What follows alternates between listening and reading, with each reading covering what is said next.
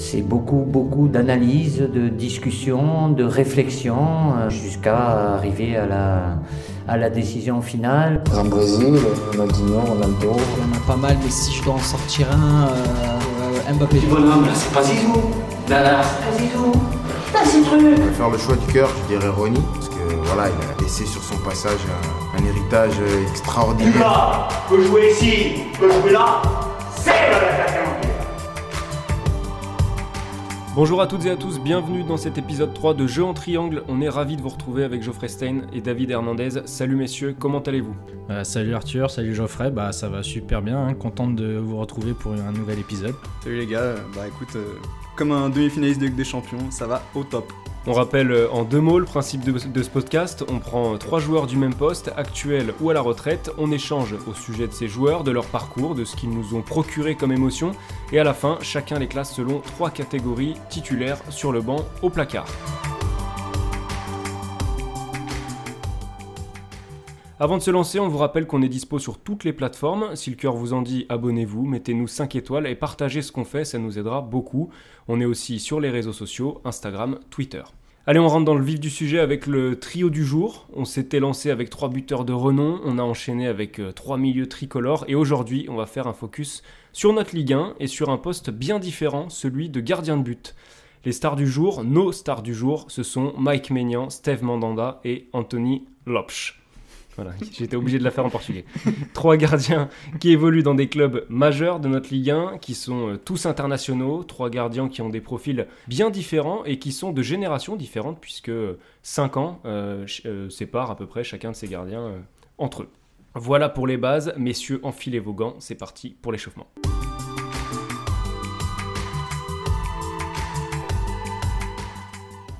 Allez, on est parti, messieurs. Qui se lance pour nous livrer un petit échauffement euh, corsé? Et bah je vais me lancer, alors euh, pour Anthony Lopez, bah ça va pas lui faire honneur euh, malgré toute la sympathie que je lui porte, mais quand en fait je pense à Anthony Lopez, je pense forcément à ce fameux logo, slogan qui est sorti sur les réseaux sociaux, le FC Castagne.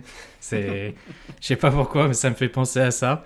Avec ce, ce lion des années, du milieu des années 2010, euh, Made in 6-9, avec euh, Jojo Ferry, euh, Tolisso, euh, un vrai FC Castagne. Donc c'est triste, mais en même temps ça me fait sourire. Euh, concernant Mike Maignan, bah, c'est sur son premier match en pro avec Lille contre Rennes. Du coup, il est remplaçant de Victor Enyama, le Vincent Enyama, pardon, excusez-moi. Et ce dernier, il se fait expulser sur une faute sur Giovanni Sio. Il une faute incompréhensible, mais bon, bref. Et il fait son entrée et du coup, son premier ballon, c'est un penalty et il l'arrête. Donc euh, déjà, ça lance parfaitement euh, sa carrière. euh, alors qu'il était à la base troisième gardien du LOSC. Et on reviendra peut-être dessus plus tard. Et concernant bah, Mandanda, on va, que certains l'ont aussi, mais c'est les fameuses face cam de Canal+, où on le voit avec son air débité après un but encaissé ou après une boulette. Et euh, ça, me fait, ça me fait rire. Mais aussi à ce côté euh, grand frère qui tient à l'OM, euh, où il est un peu l'homme à tout faire, que ce soit sur le terrain ou en dehors du terrain. Moi, clairement, je rebondis direct sur mon danda. euh, en effet, le, le face cam canal, c'est vraiment un classique. Voilà, je chambre un petit peu mes amis marseillais, mais c'est toujours une bonne tranche euh, de, de rigolade, comme on dit chez nous. Euh, de, de voir le, le Steve un petit peu dépité. Bah, là, c'était encore à Nantes euh, quand il rate euh, complètement sa, son dégagement pied gauche un peu, un peu bancal. Euh, mais après, beaucoup de respect pour, pour le Steve et on reviendra à des choses bien plus positives euh, par la suite. Pour Anthony Lopez, bah, je vais être euh, paradoxalement un petit peu plus positif que toi, euh, David. Euh, moi, j'ai retenu sa, sa campagne européenne de 2017 en, en Ligue Europa, où pour le coup, il est monstrueux. Euh, contre la Roma en huitième, contre Besiktas euh, en quart. Euh, c'est lui qui, sort le tir au but qui permet de- d'envoyer Lyon en demi. Il est vraiment énorme et c'est l'apogée, je trouve, du, grand Anthony Lopez dans un Lyon un petit peu foufou de Bruno Genesio qui, qui a beaucoup d'occasions mais qui en concède beaucoup aussi. On reviendra là-dessus parce que je pense qu'Anthony Lopez, c'est vraiment un gardien qui a besoin de ça, d'être ultra sollicité pour être très bon. Et, c'est assez symbolique, je trouve, cette, cette campagne européenne d'Anthony Lopsch. Et puis sur Maignan, j'étais aussi parti sur, euh, sur les pénalties, mais de manière plus globale. Je trouve qu'en fait, c'est assez symbolique de ce qu'est Mike Maignan, un gardien très instinctif, très bon dans la lecture du jeu et, de ce que fait l'attaquant. Et, euh, et en effet, sa faculté à sortir à peu près un penalty sur trois euh, globalement depuis le début de sa carrière, je trouve c'est assez symbolique de, de ce qu'est euh, Mike Maignan aujourd'hui. Ouais, donc euh, pour enchaîner avec Maignan, euh, moi je trouve que c'est- un gardien qui, qui en impose beaucoup en fait physiquement. Et, et du coup, moi c'est sa première, c'est un petit détail, mais c'est sa première conférence de presse avec, avec les Bleus. C'était une conf qu'ils avaient organisée avec tous les nouveaux, donc il y avait l'anglais et Dubois, si je dis pas de bêtises. Et en fait, euh, alors il était pas spécialement plus à l'aise que les autres devant la presse, mais euh, déjà physiquement, je trouve qu'il dégageait un, vrai charisme. Et, euh, et ça représente bien l'impression visuelle qui, dégage sur un terrain. Je le trouve très impressionnant. Mandanda, c'était cette saison l'interview qu'il fait après, le match de Ligue des Champions contre Porto avec l'OM, où il dit en gros que son équipe était presque ridicule. Euh, il, accable, il accable ses coéquipiers, mais il le dit avec un ton euh, très posé. Il emploie des mots très forts, mais avec un ton très posé, et ça dit beaucoup de son leadership et du poids qu'il a à l'OM pour se permettre de- de- d'employer des mots pareils. Euh, et donc on reviendra sur son importance à Marseille, mais, ça dit beaucoup de ça. Et puis euh, Lopez, c'est donc plus sur le terrain. Euh, mon dernier gros souvenir de lui, c'est sa triple parade dans le derby en, en janvier 2019, où en fin de match, il sort euh, deux arrêts devant Casery, et ensuite ça revient sur Amouma, il sort une troisième parade. Et donc ça, euh, pour moi, ça, voilà, ça dit toute son explosivité et de sa capacité à briller assez régulièrement dans des, grosses affiches euh, pour l'OL. On est, euh, on est chaud, messieurs. On va pouvoir passer au match. C'est parti. Ça fait un match, mon gars. Un match de chez match, on appelle ça. Alors on va commencer euh, par ordre alphabétique avec euh, Anthony Lopez. On rappelle rapidement, euh, Lopez 30 ans, 1m84, formé à l'OL où il joue depuis qu'il avait bah, pris la succession bah, de Vercoute, parce que c'est Vercoute qui avait pris directement la, succession de Lloris. Et voilà, donc un, un vrai gon qui veut se lancer sur notre ami international portugais. Par le gun, du coup.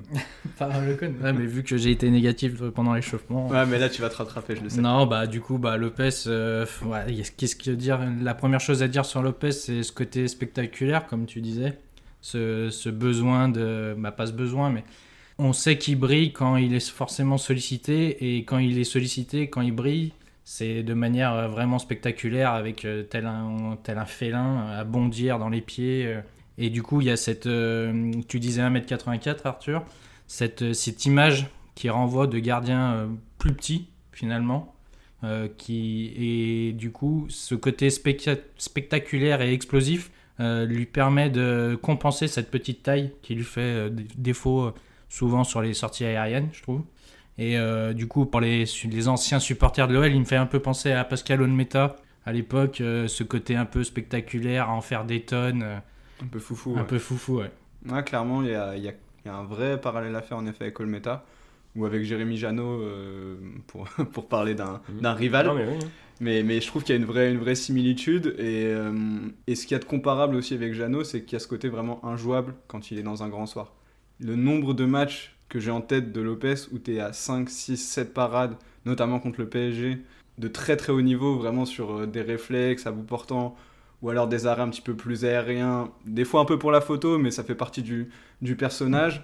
Euh, pour le coup, on sent chez Lopez que la confiance nourrit la confiance et qu'il a besoin vraiment d'être, de se sentir important pour son équipe. Et à contrario, je trouve que dans un Noël un peu plus fort, par exemple, qu'on peut avoir euh, cette saison, bah, c'est peut-être pour ça qu'il est un peu moins décisif. C'est que c'est pas forcément le gardien de grand club euh, qui est capable d'être fort sur une ou deux situations.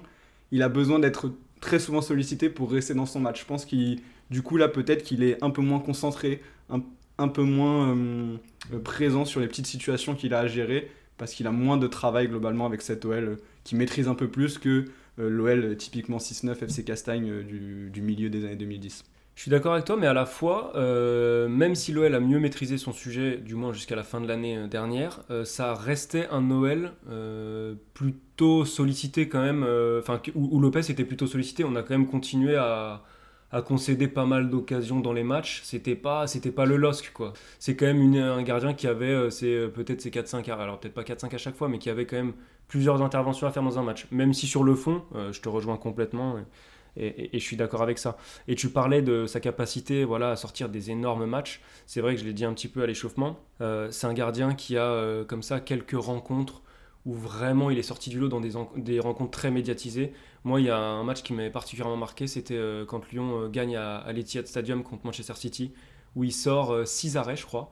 Et à l'époque, c'était un record depuis, euh, depuis euh, Hugo Lloris. Il n'y avait aucun gardien euh, de l'OL qui avait fait autant de parades en Ligue des Champions. Et, donc, cette, cette capacité à briller dans les grands rendez-vous, il l'a quand même montré à plusieurs reprises. Tu parlais du PSG, plusieurs fois dans des derbies. Il y a eu, il y a eu le parcours en Ligue Europa dont tu parlais. Et donc, ça, je trouve que peut-être que bon, on peut pas le comparer à Maignan là-dessus parce que Maignan, on va, on va avoir besoin qu'il nous montre plus sur la durée, mais par rapport à Mandanda, je pense que hum, il tient la comparaison dans cette capacité, euh, voire il le peut-être qu'il le dépasse un petit peu euh, dans cette capacité à briller dans les, dans les grands rendez-vous. Je trouve que ça va avec euh, l'aspect mental de Lopez qui a un peu peur de rien. En fait, je pense que quand il aborde un grand match, il y va sans aucune crainte de quoi que ce soit. Ça peut être n'importe quel attaquant en face de lui, Messi, Mbappé, Lewandowski, tu peux lui mettre qui, qui tu veux. Lui, il va y aller sans réfléchir, il regarde pas le, regarde pas le CV, il regarde pas ce qui se passe en face. Il veut faire son boulot, il veut défendre son club auquel il est attaché viscéralement et ça, ça se sent. Et je pense que des fois, ça lui a même euh, coûté un petit peu euh, cet engagement euh, profond qu'il a envers, envers l'OL. Mais clairement, on sent que c'est un gardien avec le, risque que cela implique, qui a peur de rien.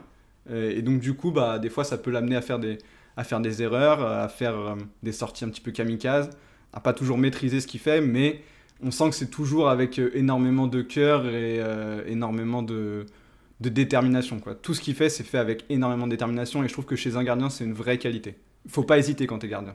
Mais d'ailleurs, il y a beaucoup, je trouve, de parades. Euh, je parlais de la triple parade contre saint Non, c'est pas le bon exemple, la triple parade contre Saint-Etienne. Mais il y, a souvent des parades où on se dit, ouais, il a jailli une vitesse dans les pieds de l'attaquant, mais parce qu'avant, il y a eu une petite faute de main ou un truc comme ça. Donc souvent, il y a la parade de classe qui est précédée d'une petite erreur d'inattention ou d'une petite faute de main. Donc c'est c'est ce qui fait un peu tempérer la chose quand même. Et en parlant euh, d'erreur, euh, malheureusement, c'est un gardien qui, sur les. Bah, beaucoup cette saison, mais qui, sur les dernières saisons, a commencé à accumuler peut-être un petit peu plus d'erreurs. Il est, il est moins impérial. Il ne faudrait pas le juger que via le prisme de cette saison, ce serait très sévère pour lui. Ça fait deux, ans quand même. Euh, moi, je me rappelle que ça avait surtout commencé quand l'OL s'était déplacé à Benfica. Oui. Qu'il fait sa, sa grosse, euh, cette grosse erreur de relance. et je trouve que c'est vraiment. Avant, avant cette erreur, on on voyait jamais, euh, on n'avait jamais souvenir de Lopez faire vraiment une grosse couille, désolé l'expression, mais et depuis cette erreur à Benfica, en plus dans son pays, euh, on sait que je me rappelle que ça l'avait quand même assez marqué parce qu'il était déjà un peu critiqué. Et depuis, depuis ce moment-là, je trouve qu'il en, il en, il en fait beaucoup. Et il y en a encore eu une il y a. Cette saison ouais, Metz, non Metz, ouais, c'est ça, contre Metz. Il en fait encore une, où le penalty concédé contre Brest en toute fin de match. C'est vrai que c'est inhabituel pour lui euh, depuis deux saisons, qui correspondent aussi, je trouve, à cette euh, volonté de sa part de vouloir s'assagir, de, de vouloir euh, une image un peu plus lisse dans les médias. On sait qu'il a accordé beaucoup d'interviews où il dit que bah, il n'est pas en dehors du terrain, c'est pas le, c'est pas l'homme qu'on voit sur le terrain aller se battre, etc. Et c'est paradoxal, je trouve. Ouais, après c'est vrai que cette action contre Brest où on a, aussi en tête l'action sur Mbappé c'est symbolique à la fois de, son côté un peu kamikaze dont je parlais tout à l'heure et aussi d'une lecture du jeu parfois un peu douteuse, je trouve, dans, la lecture de la profondeur par exemple, euh, qui a une qualité importante pour un gardien, surtout pour un gardien dans une équipe comme Lyon qui va quand même très souvent jouer avec une défense assez haute sur le terrain, au moins en Ligue 1. Euh, je trouve que Lopez a des vraies limites pour le coup euh, sur sa lecture du jeu, sur son sens de l'anticipation, notamment comparé aux deux autres, je trouve. Il est vraiment en dessous sur, sur ce point-là.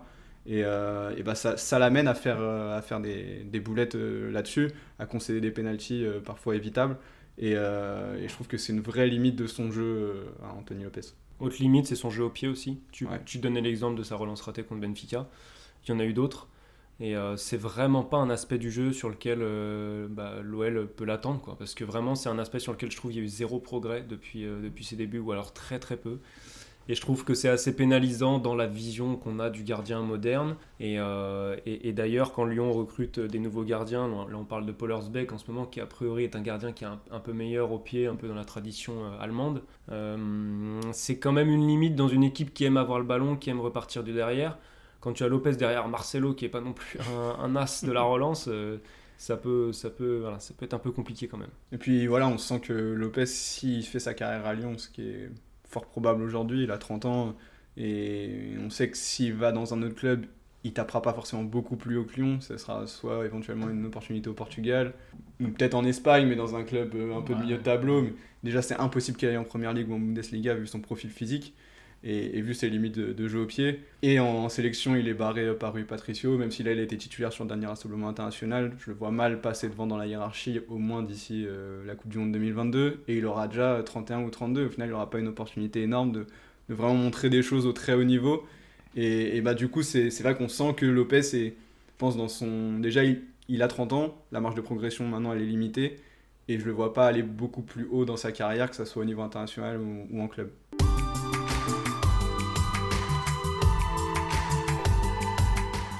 On va pouvoir passer à, à Mike Maignan, le, plus jeune, euh, le plus jeune des trois gardiens auxquels euh, on s'intéresse aujourd'hui. 25 ans, Mike Maignan, 1m91, donc c'est un autre gabarit. Euh, tu parlais de la taille de Lopez tout à l'heure, il y a 15 cm d'écart d'ailleurs avec euh, Steve Mandanda, euh, ce qui peut paraître surprenant, mais donc Mike Maignan est assez nettement plus grand que les, les deux autres, 1m91, formé au PSG, et puis ensuite il rejoint Lille en 2015, année où il va euh, commencer à jouer ses premiers matchs pro, mais il est vraiment titulaire au LOSC depuis 2017-2018, donc c'est sa quatrième saison en tant que titulaire euh, dans les buts du LOSC. Pour le coup, je pense que sur Ménian, euh, bah, c'est un peu le, biais dans lequel on peut tomber dans, dans cet enregistrement, mais là, on est très influencé par ce qui se passe en ce moment, et sa saison, elle est monstrueuse, que ce soit en championnat ou en Ligue Europa. Là, il est vraiment à, son, top de ce qu'il peut donner. Après, il a 24 ans, la marge de progression est énorme, mais on, sent que, là, il est vraiment en train de passer un cap. Il est dans une situation idéale dans ce Lille euh, qui joue bas, euh, avec mine de rien une, charnière centrale euh, Fonte-Botman ultra solide, qui lui permet de, voilà, de jouer vraiment sur ses qualités, hyper fort sur sa ligne, ou assez peu de, contrairement à ce qu'on pouvait dire sur Lopez, il a assez peu de ballons longs à gérer, de lecture du jeu. Donc là, il est vraiment dans, dans son élément, dans ses 6 mètres quasiment.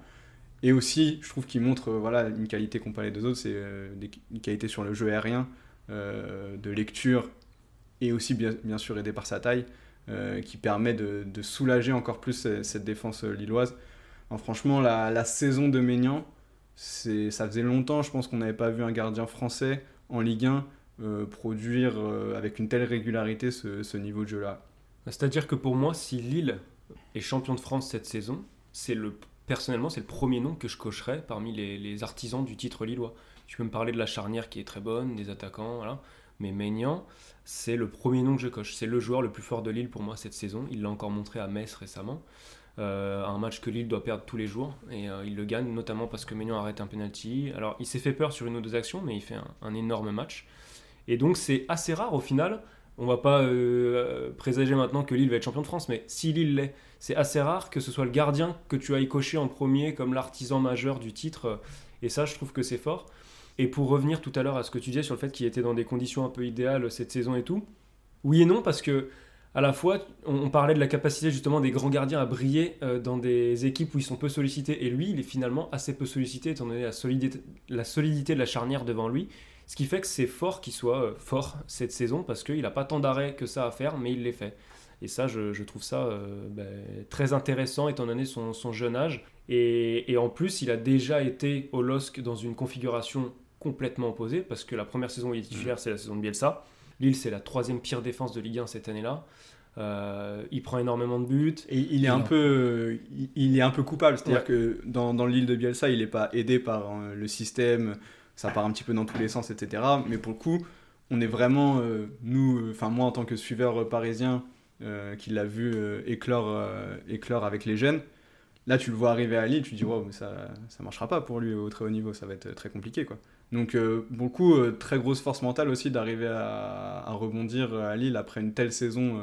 Déjà le club a réussi à rebondir et lui a vraiment réussi à passer un cap après ça quoi. Qui est ta première saison pleine. Ouais, surtout que dans, quand tu parles de rebondir et de. À cette époque de, du Lille de Bielsa, c'était un Lille qui jouait. Et du coup, quand, par rapport à maintenant où il est plus dans ses 6 mètres, c'était à l'époque, c'était euh, vraiment à la Neuer. quoi. C'était presque en dernier, en, un, nou- un nouveau libéraux en plus. Et euh, je me rappelle, de, je crois que c'est le dernier match de la saison, quand il- Lille peut encore, peut encore descendre et joue contre euh, Dijon, si je dis pas de conneries. Et il fait une boulette en voulant dribbler, euh, en voulant dribbler l'attaquant. Et euh, il y a but derrière. Du coup, il trouve quand même la solidité mentale, comme tu disais, de, de se remettre dans le match et de réaliser des parades derrière. Et je trouve que c'est un, un point positif et négatif de Maignan, c'est que son jeu est au pied. Je pense que c'est le meilleur des trois, Mm. clairement. Ouais, il y a débat avec Mandanda, je pense quand même. Vraiment. Ouais, mais je trouve, du coup, dans, le, dans cette position de, comme à la Neuer, de vraiment dernier défenseur, son, euh, dans dans, dans l'interception, dans la lecture du jeu de, bah, de l'avant-Lille, du coup, il était très très bon. Et euh, je me, quand, je me, quand j'ai préparé le podcast, je me suis renseigné un peu. Et j'ai lu que quand il était jeune, avant d'arriver au PSG, euh, quand il était à Villiers-le-Bel, il, en fait, il avait voulu changer de poste, en fait. Il était gardien et il voulait jouer dans le champ. Et c'est son coach qui lui a dit non, t'es très très bon au pied, du coup tu pourrais y avoir ta place. Mais euh, si tu veux faire carrière, ça sera dans, dans, dans le but. Et en guise de cadeau avant qu'il parte au PSG, il avait joué un match. Et il avait, marqué, il il avait joué dans le champ et il avait marqué 5 buts. Ah ouais. Du coup, ça, ça montre aussi que, que euh, Maignan, par rapport aux deux autres, c'est peut-être celui qui se rapproche du- le plus du stéréotype du gardien moderne, c'est-à-dire grand, qui en impose dans son but, et en même temps qui a la, faculté de pouvoir jouer des deux pieds. Et même, je me rappelle d'une feinte sur Mariano Diaz contre l'OL, où il lui fait un crochet, il le met dans le vent, et tu vois Mariano Diaz qui est face, cam, et qui se prend la tête dans les mains en se disant comment j'ai pu me faire avoir comme ça. Quoi. Ouais, il coche toutes les cases en fait du gardien moderne euh, Maignan. Et c'est un phénomène de précocité aussi, quand même, parce que tu regardes, euh, il est meilleur gardien de Ligue 1 sur sa deuxième saison comme titulaire en 2019. Euh, 2019, c'est l'année où il devient international, donc c'est jeune. Première sélection en octobre dernier où il remplace euh, Mandanda à la, à pause de, France-Ukraine. Et donc, euh, il franchit les paliers quand même à, une vitesse très intéressante euh, pour, un, pour un joueur de, ce poste-là. Ouais, et puis il a des vraies stats, euh, justement, depuis cette saison euh, un peu cauchemardesque euh, de Lille pour sa première saison où ça joue le maintien jusqu'au bout. Derrière, c'est 45 clean sheets là, sur les trois dernières saisons. On n'est même pas encore, euh, pas encore fini la troisième.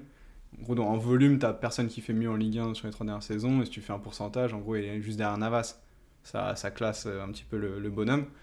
Et euh, bah, clairement, il a le, il a le profil pour, euh, pour aller plus haut que Lille. Moi, je, je trouve qu'il y a des comparaisons à faire avec Edouard Mendy, par Ouais. exemple, qu'on voit aujourd'hui euh, réussir à, à Chelsea. Même si tu dis précocité, son explosion, elle arrive à 22-23 ans. Les paliers, depuis qu'il a explosé, il les passe très vite, ça je suis d'accord. Il explose un petit peu tardivement, à la Edouard Mendy. Mais là, aujourd'hui, il est vraiment en train de s'imposer comme, comme un, un gardien qui compte. Et du coup, je pense que la, voilà, la transition vers la première ligue, elle est, elle est toute. euh, Enfin, elle est évidente euh, pour moi sur le papier. Euh, donc, euh, donc, ouais, je le, je le vois bien avoir ce, ce petit parcours à la, à la Edouard Mendy euh, à l'avenir. Et d'ailleurs, le nom de Maignan, c'était un des noms qui était évoqué à Chelsea au moment où il y avait les rumeurs autour d'Edouard Mendy, et ça n'a rien de surprenant, parce que c'est vrai qu'il y a ce côté aussi athlétique, qui est le plus important des trois, et dans l'impression visuelle dont on parlait tout à l'heure, c'est aussi très intéressant, c'est un gardien que t'as pas envie d'aller embêter en fait.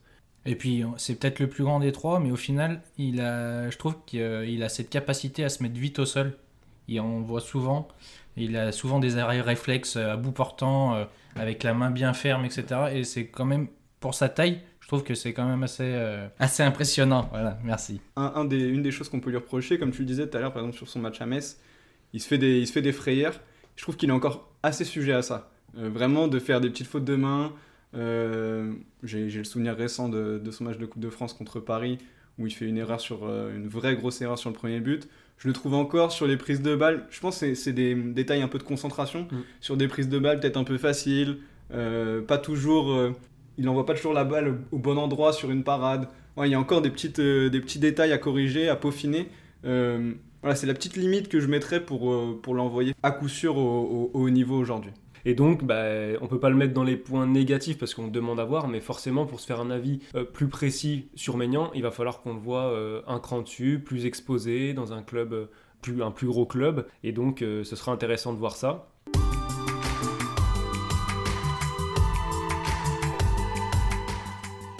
Ça me permet de faire la transition avec, avec Steve Mandanda. Mandanda qui, lui, on va commencer par un, point négatif du coup, euh, a eu l'occasion de montrer euh, ce qu'il pouvait faire en première ligue. Il a eu une saison à Crystal Palace et euh, bah, ça s'est pas bien passé, 10 matchs. Et donc ça, c'est un des gros points noirs de sa carrière, malheureusement. Il n'est pas, pas aidé par une blessure au genou aussi, mais quand tu, vois les 4, matchs avant sa blessure, il doit y avoir une douzaine de buts encaissés. Donc oui, clairement, c'est c'est un échec et bah, déjà, partir de l'OM pour aller à Crystal Palace, même si c'est euh, pour l'idée d'une expérience à l'étranger, euh, tu pars en, en VIE ou en Erasmus, mais bon, ça reste Crystal Palace, quoi.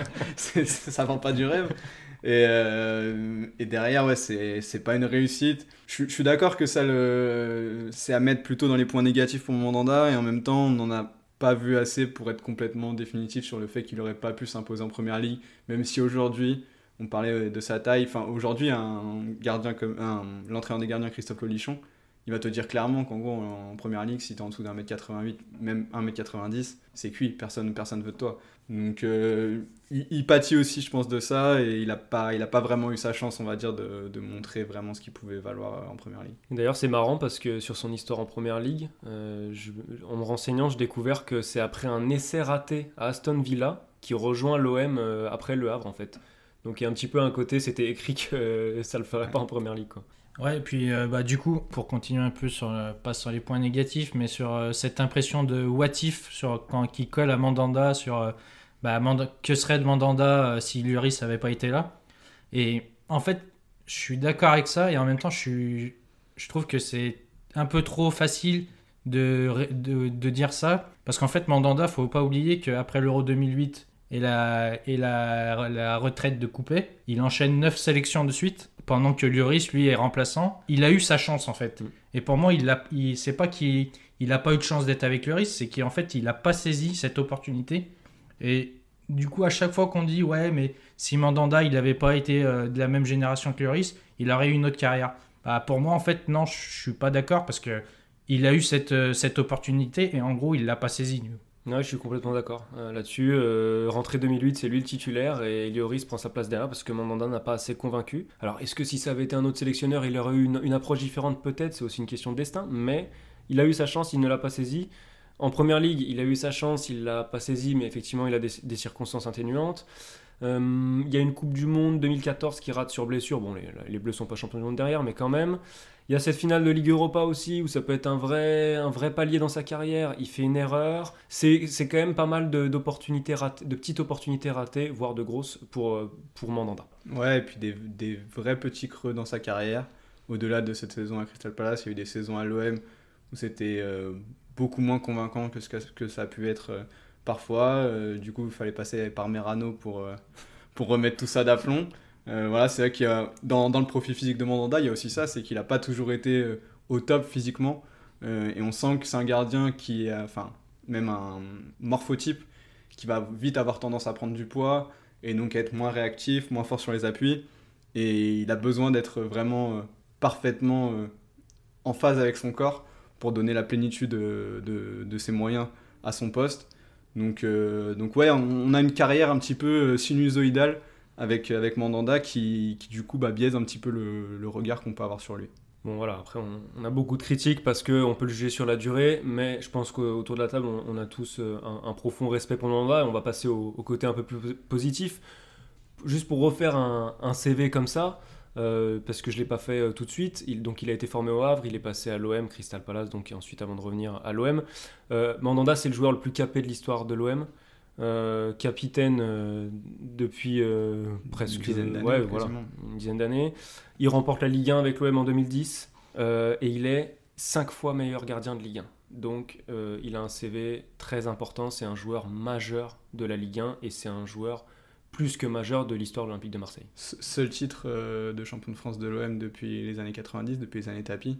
Donc euh, ouais, immense respect pour, euh, pour ce que fait Mandanda. Euh, tenir 14 ans dans un club comme Marseille, en étant capitaine, en étant ultra exposé à un poste comme gardien, en ayant connu je ne sais combien d'entraîneurs, je ne sais combien de présidents, des propriétaires différents. Toujours, toujours, comme tu le disais dans ton échauffement, toujours le verbe juste, jamais un mot plus haut que l'autre. Euh, toujours positif avec ses coéquipiers aussi, je trouve qu'il a jamais... euh, Enfin, positif, des fois il a, su dire les choses pour recadrer, euh, pour recadrer ses partenaires, toujours d'une manière on sentait qu'il croyait toujours en eux. Il n'y a jamais eu quelqu'un qui l'a enfoncé, toujours essayer d'être dans le, voilà, dans le positif exactement, pour les faire ressortir de, des fois dans des, dans des situations très très compliquées.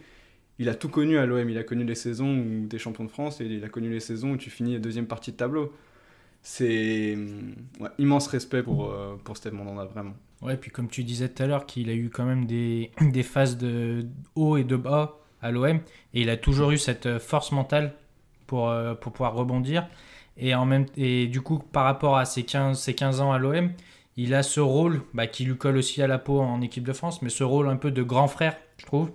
De, comme tu dis, calme, en- calme, mais en même temps faux calme, parce que c'est quand même euh, sur le terrain, euh, il- quand il faut y aller, il faut y aller. Quand il veut aller, il faut aller au charbon, il y va. Et c'est ce- cette mentalité aussi qui fait, pour moi, qu'il a permis- qui lui a permis de perdurer euh, à l'OM et euh, d'avoir cette mentalité de leader quand, par- désolé de l'expression, mais quand tu as des, têtes, des petites têtes de con dans le vestiaire qui lui On veut permettent. des noms.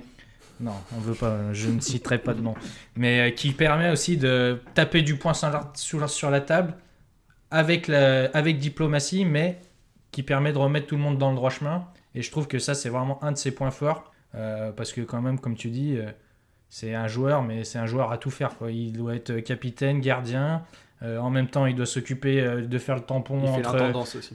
Le tampon entre. Ouais, c'est ça, mais en fait, on rigole, mais c'est ça. Il doit faire le tampon entre les joueurs, le coach, les dirigeants. Euh, quand l'année dernière, on parle d'un départ d'André Villas-Boas, bah, au final, c'est lui, presque.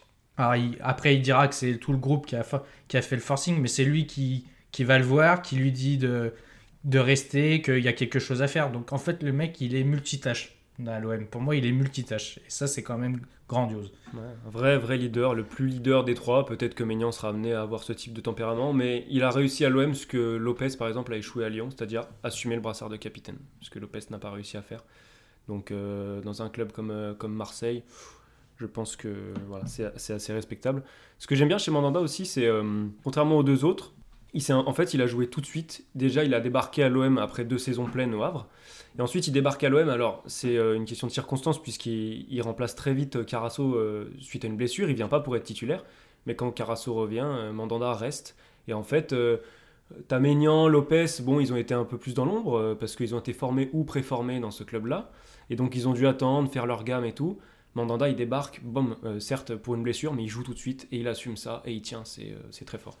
Ouais, et puis sur le profil technique de, Mandanda, je trouve que c'est le. Dans les arrêts, c'est le plus complet des trois. Je trouve qu'il réunit la, la capacité à être excellent sur sa ligne de, de Maignan et la, hum, la faculté de Lopez à faire des parades un petit peu plus aériennes, spectaculaires, aller chercher les ballons dans la lucarne ou sous la barre. Je trouve que Mandanda, pour le coup, il sait faire très bien ces deux choses-là.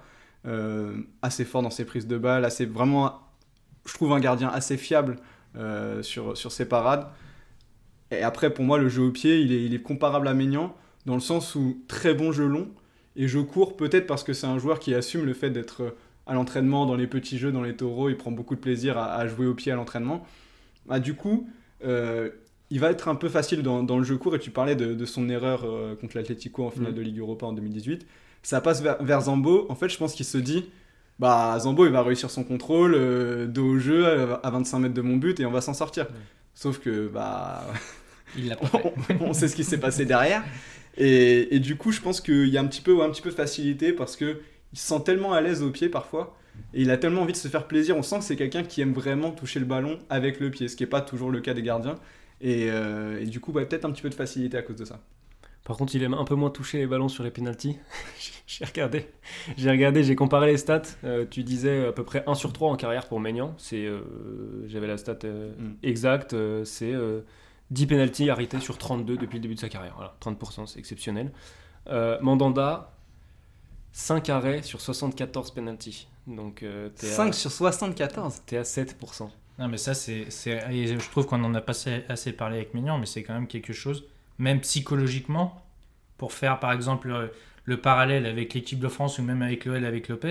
Quand il y a un penalty en équipe de France, tu sais que c'est fini. Ça sert à rien parce que tu sais que le risque sur les penalties, il en arrêtera pas un. Et Lopez avec l'OL, c'est pareil. Lopez, euh, il est. Ah, il ou est- alors, c'est Arthur. l'image qu'il Non, donne. mais en tout j'avais noté aussi, oui, j'ai souvent entendu cette critique-là et elle est peut-être justifiée, mais Lopez, euh, 11 pénalties arrêtés sur 55, donc t'es à 20%. C'est, C'est ça honnête. reste des standards euh, Je, pense- je pense que honnêtes. tu es dans la moyenne en fait. euh, Ouais, c'est ça. Global. Donc, mais oui, j'ai souvent entendu Lopez, il y a pénalty, il y a but. Mais c'est moins vrai que Mandanda pour le coup. Après, j'aurais toujours euh, tendance à dire que le gardien, il part quand même avec un désavantage sur un penalty. Si, si le, si le penalty est bien tiré, il y a but logiquement. Donc c'est difficile de, de l'imputer à Mandanda, mais après il n'y a pas de hasard. En effet, s'il est à 5 sur 74 et que Maignan il en sort 1 sur 3, c'est aussi qu'il y a du flair euh, euh, du, du gardien en lui-même. Ouais, et puis Maignan, il s'est imposé sur des pénalties, de, de- notamment contre Lyon, Memphis, Fekir, des joueurs Ouais, des très joueurs très à l'aise techniquement. J'ai regardé Mandanda, par exemple, il y avait un arrêt, c'était le Alassane Plea de Nice. C'était pas encore un joueur très mûr ou très euh, impressionnant, quoi. Voilà. On va pouvoir passer euh, au moment de vérité avec le temps additionnel. 3 minutes de bonheur en plus. C'est parti, euh, David, pour ton verdict. Pour moi, euh, l'expérience, le leadership et le palmarès euh, jouent en faveur de Mandanda. Du coup, euh, à l'instant T, c'est mon titulaire. Euh, réussir à l'OM comme il l'a fait depuis, euh, 15, depuis 15 ans même, ça, ça place quand même euh, un joueur. Mais comme on a dit, à 36 ans, euh, c'est plus du tout l'avenir. C'est pourquoi je vais mettre euh, Mike Maignan en remplaçant. Euh, comme chez les Bleus, il est voué à lui prendre sa place. Et euh, un peu comme le, petit qui frappe à la porte et qui veut pousser le vieux dehors. Mais euh, j'ai encore quand même quelques euh, interrogations sur Maignan, sur euh, comme on a dit, comme euh, tu as pu le dire Arthur, sur euh, ce côté euh, de voir ce qui va se passer si, euh, quand il va quitter l'île et si la, sa marge de progression est encore euh, vraiment euh, plus haute qu'on ne le pense. Et du coup, bah, euh, ça sera forcément Anthony Lopez qui va rester au placard. Euh, J'adore son envie de se battre euh, pour son club dans tous les sens du terme, hein, aussi bien sur le terrain qu'avec les points. Mais euh, ces deux dernières saisons font que je suis obligé de le mettre au placard parce qu'il y a trop d'erreurs et on voit aussi ses limites où euh, il est peut-être un peu moins sollicité et, peut et du coup un peu moins décisif. Donc euh, voilà, je le laisse au placard. Ah, Pour moi, euh, ça sera Mike Maignan, mon titulaire. En fait, j'ai réfléchi comme si j'étais un directeur sportif euh, d'un grand club aujourd'hui. Je vais miser sur l'avenir et, sur la marge de progression de Mike Maignan. Comme tu le disais, je pense qu'il est appelé à prendre la succession même du Lloris en équipe de France. Je pense d'ici euh, 2000 l'Euro 2024, j'imagine, à peu près. Euh, Maignan, ça me paraît indiscutable quasiment aujourd'hui. Après, on va voir comment vont se passer les saisons à venir. Mais dans sa génération, il a quasiment pas de concurrent. Donc, potentiellement un gardien titulaire en équipe de France, un gardien qui a une vraie capacité à, s'imposer en première ligue. Et euh, je trouve qu'on minimise un peu son côté leader. C'est assez fort ce qu'il arrive à faire avec Lille parce qu'il est quand même derrière des, un mec comme José Fonte qui a 36, 36 berges, qui est capitaine. Et ben il n'hésite pas à lui rentrer dans la gueule quand il faut. Je pense que Maignan, c'est un futur, euh, futur très grand gardien, vraiment. Derrière, je mets Mandanda parce que en équipe de France, il a prouvé que c'était un super remplaçant une super doublure, pas forcément toujours euh, hyper efficace quand on fait appel à lui sur le terrain. Par contre, pas une vague dans les médias, coéquipier parfait, que ce soit pour le groupe de gardiens ou pour le groupe en général. Et on voit que c'est pas facile d'être une doublure ou un numéro 3 en, équipe de France, on l'a vu avec Ruffier. Pas facile d'être tout le temps appelé en sélection en sachant que tu vas faire un peu le géo. Et, euh, mine de rien, il peut transmettre son expérience euh, énorme du haut niveau à, Maignan. Et derrière, Lopez, je le mets au placard pour moi, ça joue finalement pas à grand chose. C'est vrai qu'on a été peut-être un peu plus critique sur Lopez, mais faut pas oublier les, grandes années d'Anthony Lopez euh, qui ont permis de maintenir l'OL à flot euh, pendant ce, ce milieu des années 2010 où c'était vraiment compliqué pour cette, pour cette génération lyonnaise. Et, euh, voilà, je trouve que malheureusement, il est déjà un petit peu sur le déclin à 30 ans. J'ai un peu peur de, l'avenir et de ce que sera Anthony Lopez sur les 5 années à venir. J'ai le même classement que toi, Geoffrey. Maignan, voilà. Maignan, il a, pour son âge, déjà de belles références, je trouve. Et c'est effectivement un gardien qui coche toutes les cases du gardien moderne et sur qui j'ai envie de miser euh, sur l'avenir. Tout laisse penser effectivement qu'il peut être le futur numéro 1 des Bleus, qui peut être euh, quelqu'un comme Edouard Mendy qui va aller euh, rapidement s'imposer en première ligue et avoir une adaptation rapide là-bas. Et, et qui peut être au final, qui peut réussir ce que Mandanda n'a pas réussi. Euh, bien sûr, c'est que des points d'interrogation, mais je lui laisse le bénéfice du doute, ce qui fait que fatalement Mandanda arrive là, même si j'ai beaucoup euh, hésité, il arrive euh, dans le statut de remplaçant, même si voilà son vécu, son leadership, sa longévité, c'est quelque chose que j'admire énormément et c'est ce qui m'a fait hésiter jusqu'au bout. Mais bah voilà, Mandanda c'est bientôt un gardien d'hier et j'ai plus envie de penser au gardien de demain. Et puis Lopez, je le mets au placard. Je veux pas être trop dur avec lui parce que c'est vrai que Lopez, faut pas oublier que c'est, bah, il fait partie des tout meilleurs gardiens de Ligue 1 su- depuis euh, de nombreuses saisons, donc ça, il faut pas l'oublier. Et, euh, dans le style, euh, moi, je prends plus de plaisir à voir évoluer Lopez que Mandanda et Maignan d'ailleurs. Enfin, ouais, je, le trouve spectaculaire et j'apprécie ça. Mais pour moi, il est coincé entre deux, entre un monstre d'expérience avec un, un palmarès plus fourni et le gardien de demain. Il n'est ni l'un ni l'autre et c'est ce qui fait que, que je le mets au placard. Voilà pour le, temps additionnel. Euh, évidemment, euh, nos auditeurs, n'hésitez pas, c'est même tout le but, à nous donner euh, votre classement, vos avis, vos désaccords après avoir écouté ce podcast. Et on sera d'ailleurs tous les lundis à 21h30 euh, sur le réseau social Clubhouse pour vous donner la parole et pour débattre tous ensemble. Euh, Venez, c'est vraiment hyper sympa. Ouais, on a pris beaucoup de plaisir sur la première, donc euh, hâte de vous retrouver, que ce soit euh, le lundi soir ou jeudi prochain pour un nouveau podcast. Merci de nous avoir écoutés et merci à vous, messieurs. Merci Arthur. Merci Arthur pour tout ça. Salut Et à la monde. prochaine.